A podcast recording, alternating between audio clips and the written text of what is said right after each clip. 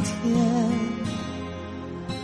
离家多少年，想到你就在。他从回忆深海走来，一路流连，一路寂寞。苍穹下，月光妖娆，浅吟低唱。那一首歌里，你又想起了谁？月光漫过岁月的枝头，我突然听见人潮人海的声音。我知道，是你正在赶来，赴一场。那时的约定。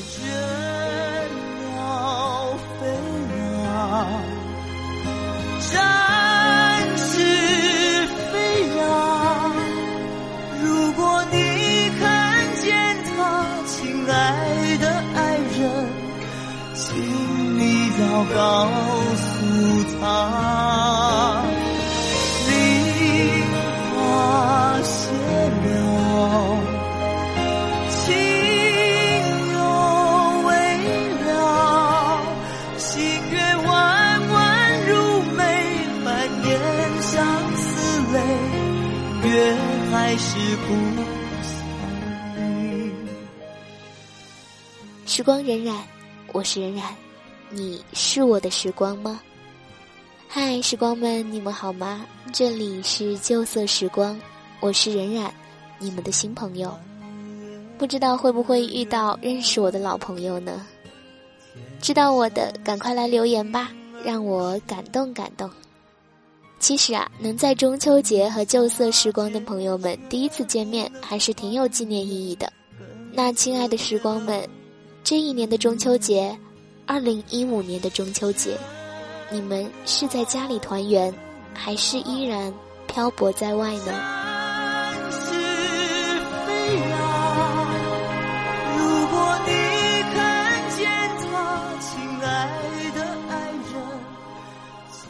今天要给大家分享的这篇文章来自老杨，离开家的这几年。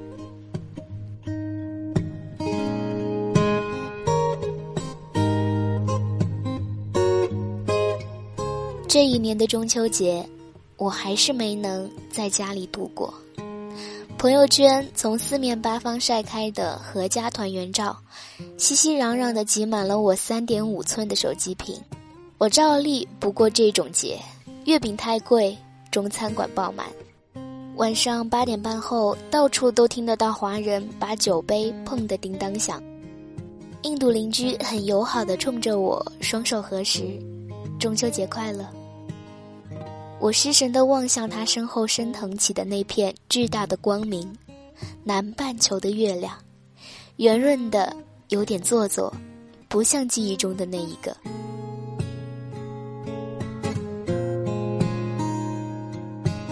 爸妈终于学会了用微信，他们小心翼翼地把握着时差，把生活里好的那部分直播给我看。我缺席了他们生命中的好几年，一些关于家的消息就只能依靠这种方式来听说。听说老房子动迁了，全家二十几年的记忆深埋在一栋气派高楼的根基里。听说爸妈在城市的最西端落了户。销售商赠送的门前花园被种满扁豆和番茄，用来当做抵御城市雾霾的武器。听说爸妈布置了一间卧室留给我，床上还摆着我小时候的毛绒玩具。听说墙纸是我喜欢的嫩黄色。听说家里的虎皮兰开了花。我也听说，爸爸常常对着墙壁发呆，叹着气抱怨房间空荡荡。妈妈也在讲，孩子小的时候总吵着要个带锁的房间，现在好不容易住进了新房，他怎么却不在家了？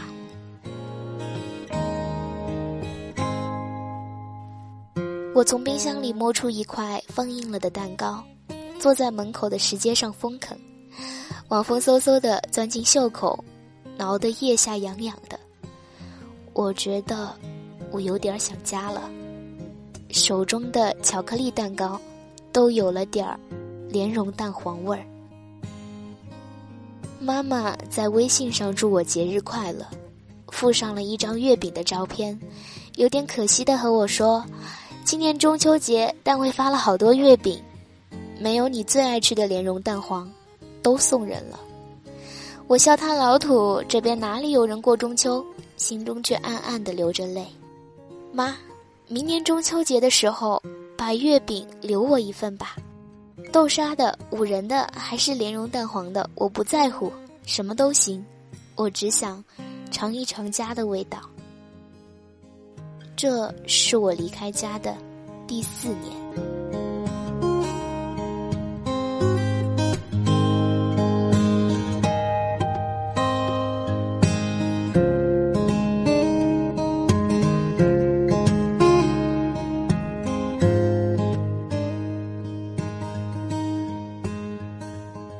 办理新的签证的时候，移民局要求我做一次彻底的身体检查。两天后的验血结果，医生很忧心的要求一次重新的检验。两管血抽下去，粘稠的暗红色，从臂弯的针孔中迅速的流走，又被打上我的标签。几天后，我坐在医生的面前，他指着一堆难懂的英文词汇和数据告诉我：“你瞧这里。”普通人体内铁蛋白的含量在二十至一百七十之间，你的在六以下，你的血糖值也略微高于正常值。末了，他摘下眼镜，很严肃的讲：“你怎么能把身体折腾成这样？”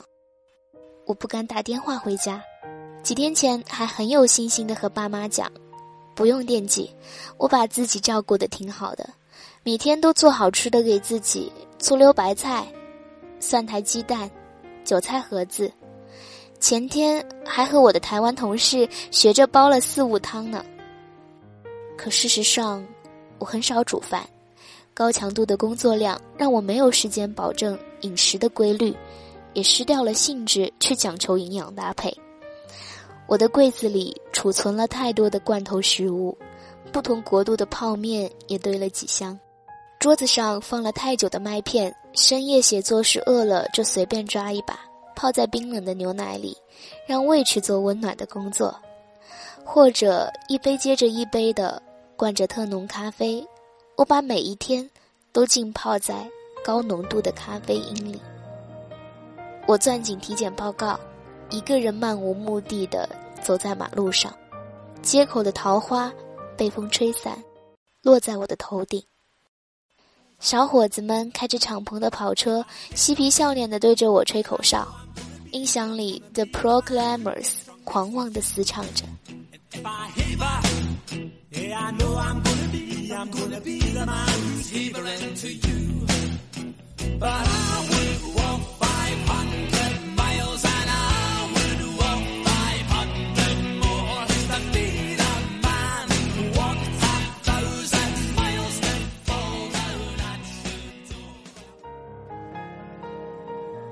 从远处走来的母女，女儿一手拎着超市的购物袋，一手牵着母亲的手，小心翼翼地往前走。老妈妈不放心地翻开袋子看，说：“我们买对了吧？你爸爸不爱吃别的肉，上回我就买错了，这次看着也不像对的啊。”女儿拉过袋子，语气明快确信：“哎呀，这回买的肯定是对的，你就放心吧。”我经过还在争执着的他们，觉得自己如同一块行走着的巨大的防腐剂。那是我离开家的第三年。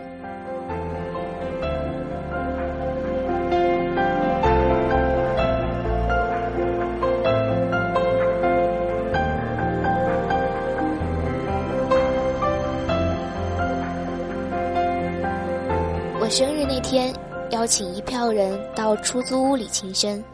六点一过，屋子里就堆满了各种各样的洋酒，捆在塑料袋里没有听过名字的红白酒，还有人自备了调酒杯和奇怪的佐料，站在椅子上哗啦哗啦的摇血腥玛丽。大家出国多年，作风洋派，只要有酒，在食物方面就毫不在乎，饼干、花生、干巴巴的爆米花都成了打牙祭的下酒菜。我们听八十年代的摇滚，摇头晃脑，拿着酒杯乱碰，关于生活和情感的各种八卦散播在酒精里。有人说 Lady Gaga 得了抑郁症，胖得像蜘蛛；有人说叉叉叉的绿卡刚刚下来，听说都在这待了十三年了。也有人喝着喝着就想起一段失去的恋情，掀起一小片的哭声。我和一群人跳着无名舞，比拼喝酒的速度，十秒钟一瓶三百三十五毫升啤酒的速度，让我们的世界。失了声，也失了真。我看到有人喝完自己这杯，又把手伸向别人那瓶；有人恶作剧的往别人的杯子里混进烈酒，也有人在黑暗里毫无理由的猥琐暧昧。直到凌晨，一群人的狂欢才散了场，留下我一个人，从热闹里抽离出来，对自己说了一句：“生日快乐。”整个房间一片狼藉，空的和半空的酒瓶倒下一片，饼干被无数双鞋子碾碎在地上，不知谁的皮包落在了椅子上，我的被子上沾着红酒的颜色。我开始无比想念一个家庭的生日派对。妈妈会在我生日的这天早早起床，穿越飘着柳絮的弄堂，去几个街区外的农贸市场买东西。他的手上拿着一张长长的购物单，在热情吆喝的小贩间仔细的挑选。他放进袋子中的带鱼一定是最新鲜的，挑好的茼蒿也一定是嫩绿的，不带一点瑕疵。他眯起眼睛和小贩讨价还价，小贩一副赔了本钱的表情，又在妈妈的袋子里塞下几颗核桃。爸会去订一个水果蛋糕，认真的写一张祝福字条。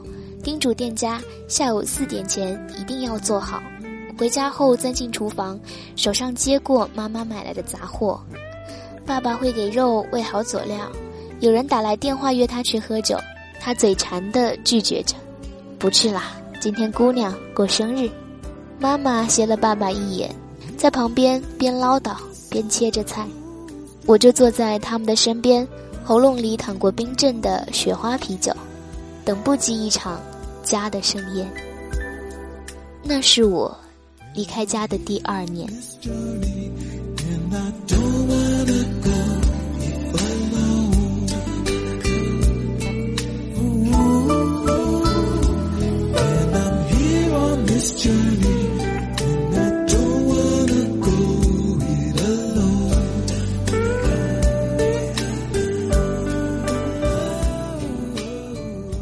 不知为何，中餐馆的老板娘总是嫌弃我。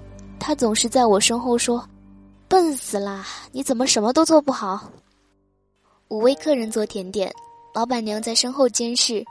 刚把奶油喷上去，她就一把抢过碟子，指着给我看，说：“不是这样的，太浪费了。你知不知道这是很贵的？”下一次我稍稍少喷了一点，我又听见她激动的声音。你放这么少，我怎么做生意啊？顾客还来不来了？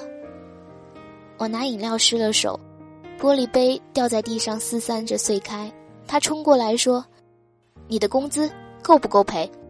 我的手臂被油锅烫出一大块消不掉的疤痕。他冷笑：“你也太笨了。”下班时，我拿着一摞书去图书馆，他戏谑着：“就你还看书呢？”不知为何，我的房东也小气的可怕。洗碗时，经常听见隔壁传来浓重的方言，大意是：“天哪，白花花的水不要钱的哟。”他心疼每月底的水费账单，又常常在我洗澡的时候狠狠拍着门。这一间被房东建在院子里的铁皮房子，起风的时候可以听到金属摇曳的声音。房东提供的小冰箱无法正常制冷。午后蒸笼一样的温度，就那样温熟了我的牛奶，腐坏做了酸臭的膏状体。他指着我的鼻子，坚决地说：“这一定是你搞坏的。”我在无眠的夜晚里躲在被子里哭泣，常常在想：当我被老板娘呵斥着，低下头一片一片捡起玻璃杯的碎片时，我曾经是每天穿西装，踩着高跟鞋，花十几个小时和来自世界各地的邮件打交道，可以受到很多尊重的公司骨干。这些，他知道吗？当房东在我洗澡的时候故意放开了声音讲话，超过五分钟就来拍门的时候，我已经连续工作了十几个小时，非常需要用热水洗去染进头皮的油烟和疲惫。这些。他知道吗？当他们搂着孩子，亲密的说着悄悄话的时候，我也是另一个人的一个女儿。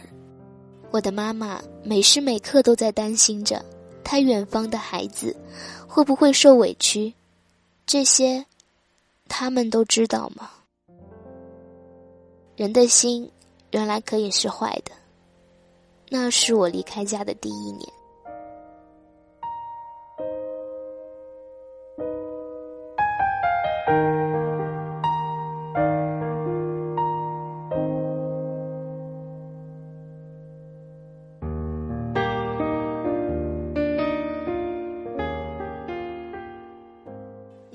去过夜晚的机场吗？不为迎接一个远方的朋友，也不为了目送爱人的离开，站在观光窗户后面，混在人群里，只为静静的做一个观察者。看一场离别的仪式，你看得到吗？飞机缓缓地在跑道上滑行，身边两三岁的小女孩企图挣扎母亲的怀抱，带着哭腔，伸着手叫着“爸爸，爸爸”。她的母亲含着泪抱紧女儿，抓紧她的小手。两步开外的独生女孩也头顶着窗户，嘤嘤的流着泪。一个男生站在角落，看着飞机起飞的方向，抿紧了嘴角。那个站在我身旁不远的印度男人，声色消木又忧伤。这个世界上每天都在上演太多的离别，可大概无论离开家的理由有怎样的不同，回家的理由却永远只有一个。这是我离开家的第四年。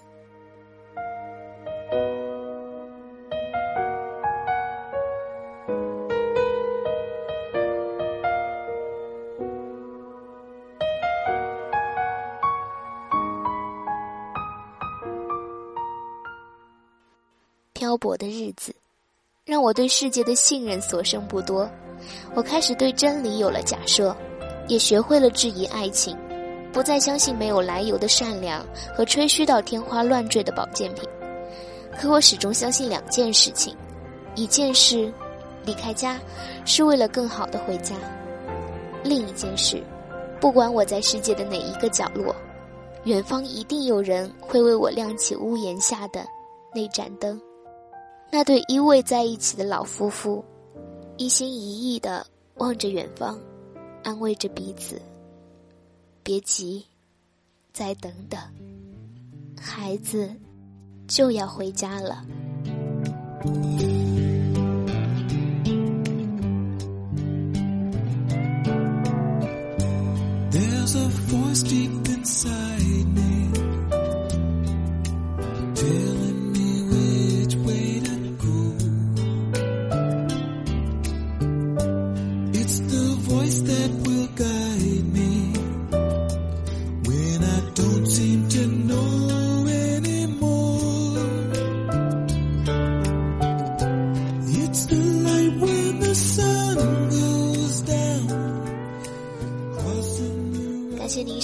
期的节目，我是任小冉，这里是原声带网络电台有声制作团队与喜马拉雅联合出品、独家播出的《旧色时光》。